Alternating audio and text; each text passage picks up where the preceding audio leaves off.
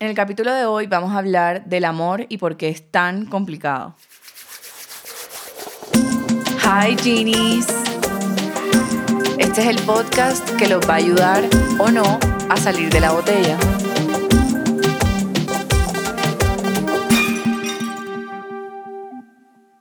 Bueno, el amor, el amor, el amor.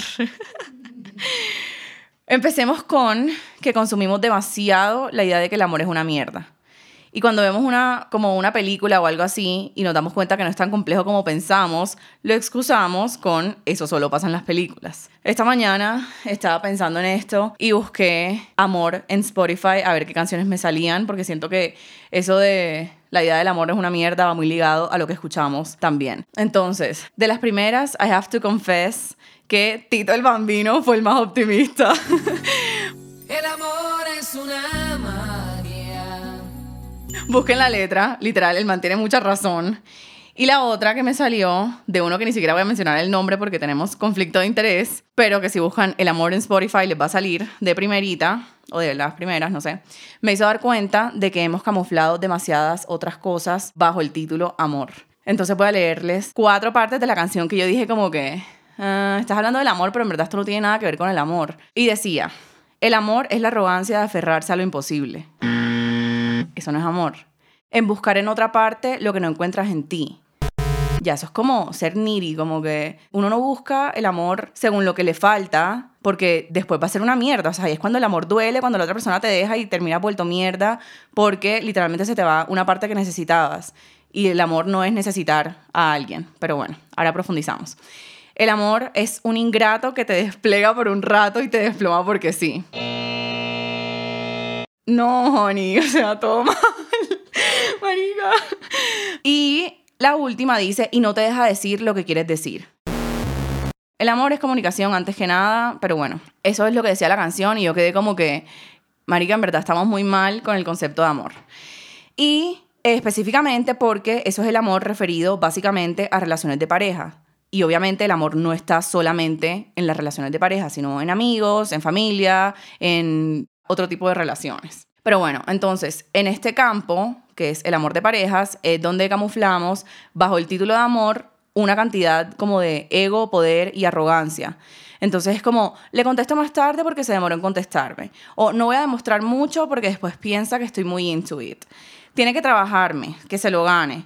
Eso es como un juego de mierda donde literalmente el que peor te trata es el que más te interesa y donde la gente prácticamente se vuelve una meta, porque después de tanto intentar, por fin te va a decir que sí. Donde vale más demostrar menos para ir ganando. Eso no es amor, eso es ego a flote, porque es imposible que tal persona no me preste atención. O sea, mírenme. O sea, es como, ¿estás hablando tú desde el amor o estás hablando tú desde el ego? Y no estoy diciendo que no puedas approach a una persona y jugártela porque te pare bolas, pero depende de la intención con la que lo abordes. Le he escuchado, de hecho, a mucha gente conocida comentarios como, Marica, voy a hacer que se enamore de mí just for fun. Primero que todo, tengamos responsabilidad afectiva con el otro y querer llenarnos el ego a costa de sentimientos de otra persona no es chistoso.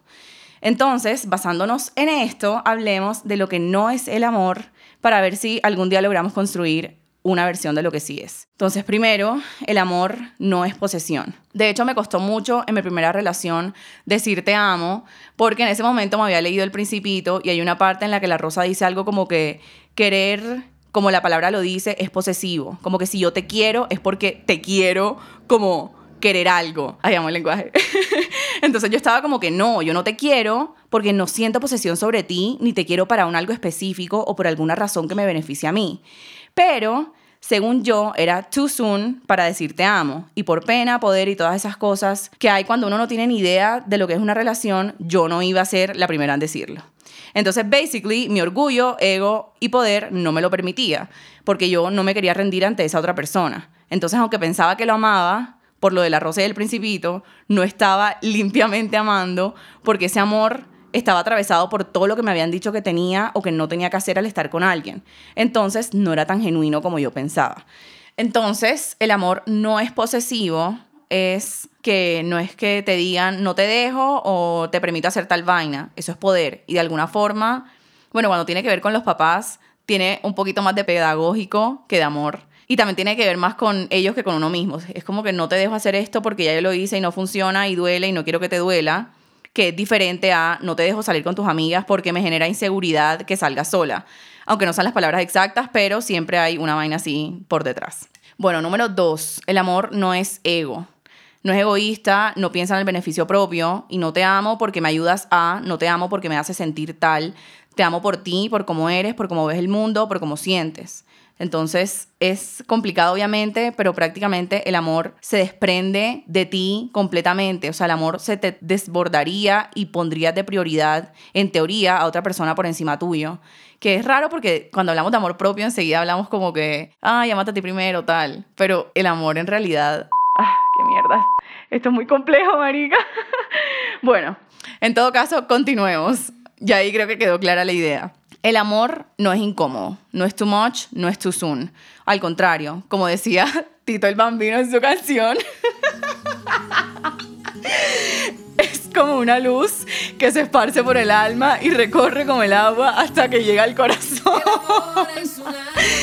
Tito el Bambino, te amo. O sea, marica, literal, yo pensaba que iba a encontrar como en letras de canciones así como de, de esos manes que se creen poetas y tal una versión del amor correcta y me encontré fue con el pedazo de mierda que les leí al principio. Pero bueno, en todo caso, el amor es incontrolable. Se desborda uno mismo, no se mide cuánto se da porque no es finito.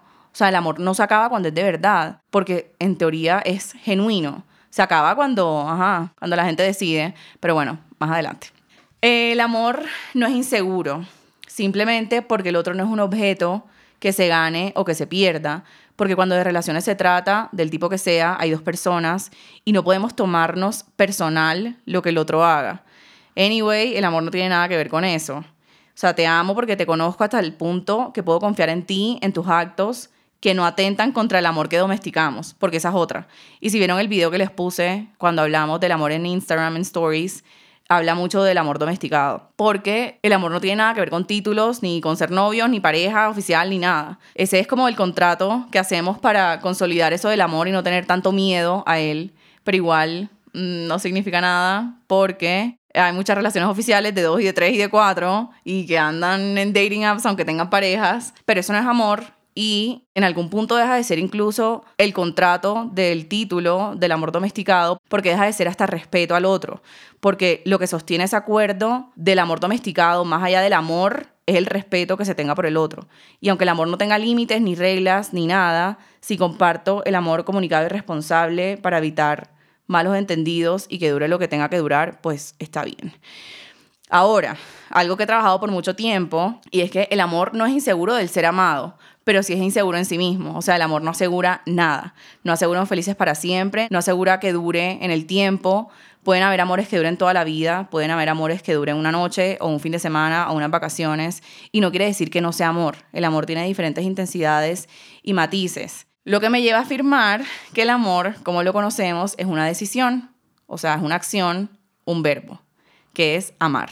O sea que yo decido amarte, yo decido levantarme hoy y hacer algo por ti, yo decido hoy, ahora. Si mañana me levanto y decido que ya no más, pues ya no más. No quiere decir que no te haya amado, solo que pasamos al amor decisivo, que es el que se mantiene en el tiempo. Y ojalá acompañado siempre por lo genuino del amor como sentimiento, más allá del enamoramiento, que es como las primeras fases como de llegar al amor. Pero, then again, el amor es de dos y se decide por los dos. El día que uno suelte el acto de amar, el puente se cae porque simplemente no se puede amar solo. Es como intentar jugar ajedrez. Intenté buscar un juego más divertido, pero esto fue lo primero que se me ocurrió. Y en verdad, qué aburrido jugar ajedrez solo. Mm, qué aburrido jugar ajedrez en general. Pero si la compañía es divertida, vas a pasar rico. Aburrido también es estar uno como dando el 80% en el juego mientras el otro solamente mueve fichas por mover. Una vez alguien me dijo que en relaciones de amistad, de pareja, de lo que sea, hay como un 100%. Y tiene que haber un balance sobre ese número. Es decir, que si tú estás dando el 80%, el otro solo va a dar el 20%. Pero eso me lleva de nuevo entonces al juego de poderes que no me gusta aplicar. No sé si esta vaina sea real o no, yo siempre doy el 100% y la verdad es que sí he recibido el 0%, pero simplemente me gusta pensar que el día que llegue la persona correcta vamos a llegar a un 200%, ¿por qué no? O sea, díganme naif o lo que sea, pero yo no tengo por qué dar a medias cuando sé que siento más. Ahora, hablemos del tiempo y de dar. O sea, de ser auténtico, ser real, decir y sentir cuando estás haciéndolo. De nuevo, yo no sé por qué vengo a hablarles de esto y del amor, porque nunca me ha funcionado, pero yo soy la persona más directa que van a conocer. Cuando alguien me gusta, cuando amo, cuando siento, cuando estoy incómoda, cuando sea lo que sea que esté pasando, yo lo digo. Y no me importa si es tu Zoom o tu Real o lo que sea. Me han dicho miles de veces mis amigas, como que no le digas eso, no demuestres mucho, espérate que te busque o no le escribas tú. Y en verdad, qué mamera uno quedarse de brazos cruzados esperando que venga el príncipe a salvarte de la torre y romper el hechizo. Tanto que decimos, eso solo pasa en las películas, pero de verdad lo aplicamos porque en general las mujeres, o por lo menos el 80% de las personas, de las mujeres que conozco, no son capaces ni de decirle hola a alguien que quieren conocer. Pero bueno, no hablemos solo de las mujeres. Una vez, un man me contestó un story que puso una cajita de preguntas, una pregunta que decía como que, ¿cómo demuestran ustedes sus emociones? Y su respuesta fue, I bottle them up like a real man. O sea, prácticamente como que la reprimo como un hombre de verdad. Y yo, la verdad, solo tengo por decir, más marica el que no ama, el que no demuestra y el que no siente. Y aquí voy a salir de la botella con ustedes, porque en verdad es hora de que nos avispemos todos. Y siento como si estuviera construyendo como un ejército aquí. Pero bueno, en mi vida me le he declarado a tres personas, obviamente en diferente tiempo, pero de alguna forma las dos primeras seguían siendo como desde la inseguridad, la verdad, y me importaba mucho lo que respondieran y me afectaba de alguna forma, lo tomaba muy personal, porque además se habían vuelto caprichos. O sea, esas personas eran como proyectos para mí de alguna forma. La última vez que me le declaré a alguien, lo primero que dije fue, no quiero encontrarte en 30 años en un supermercado y decirte que me gustabas, pero que nunca tuve las huevas de decírtelo. Así tal cual. Me acuerdo perfectamente la conversación. Yo fui, o sea, literalmente a lo que iba. No puedo decir que amaba a esa persona pero sí me daba mucha curiosidad y quería conocerlo. Y me gustaba, pues, ajá, lo poco que alcancé a conocer, pero por, ajá, contexto, distancia, quizás más de una inseguridad, no se dio y ya. No fue personal, no me estoy cuestionando si es que yo no soy suficiente o lo que sea. La vida, el universo, Dios o lo que consideren superior que ustedes habla de muchas formas y las puertas que no se abren no son las correctas y punto. Y es súper cliché esta vaina y odio referenciarlo, pero no sé si han visto, me imagino que sí, porque eso es el típico mensaje que mandan las tías así como un domingo, un dibujito que salía como la imagen de Jesús dándole un peluche a una niñita y dándoselo no, como quitándole el peluche que la niñita tenía agarrado y atrás estaba escondiendo como uno grande. Entonces, prácticamente eso es, y el amor también como aplicado a uno mismo es un acto de fe. Y en este caso, ajá, entiendo que esa situación no se dio porque no era el momento, porque no era la persona. Fin. No es porque yo no valiera o porque tú no valgas lo que realmente vales. O sea, que una persona no se dé cuenta de tu valor no te hace menos valioso. Y yo soy la patrocinadora número uno de lo que tenga que ver con amor y derivados. Y la verdad es que me choca ver vainas como Anti-Valentines o Men Are Trash. Y aunque soy la embajadora también de las canciones tristes, no me gusta. O sea, como que no me gusta ver como el hate hacia el amor. Porque el hecho de que una situación no te haya funcionado no quiere decir que el amor no sea para ti o que el amor sea una mierda, sobre todo porque el amor no tiene que ver intrínsecamente con las relaciones de pareja. Entonces, el amor por todo esto sería un salto de fe y amar es una acción que se repite en el tiempo. Vamos hasta ahí.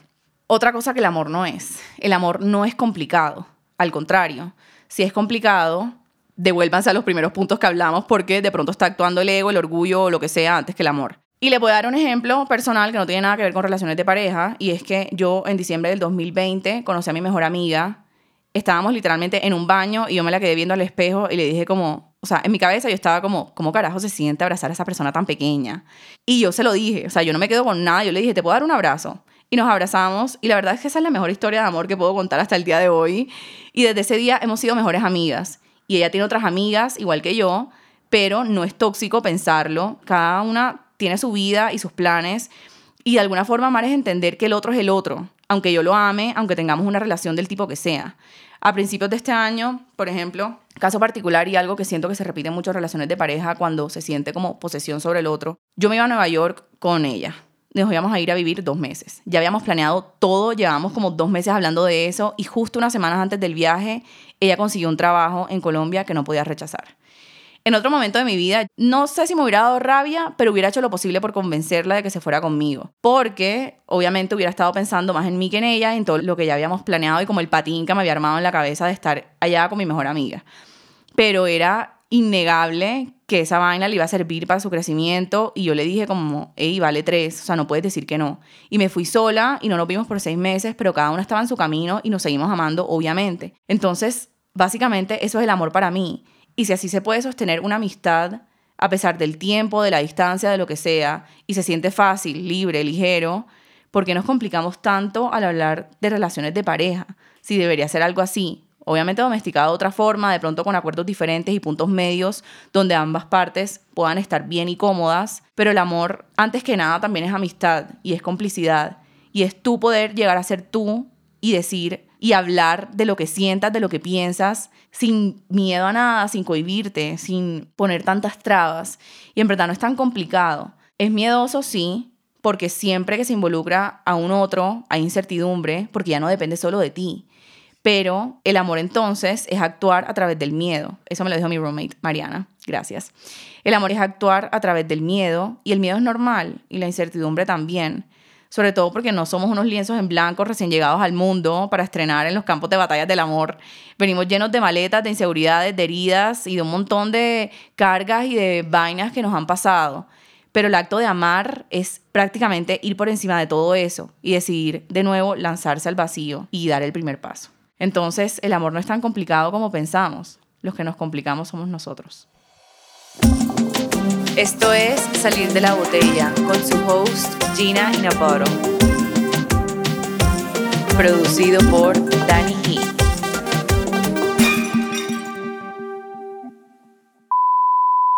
Pinches carros de mierda. Me está interrumpiendo mi amor.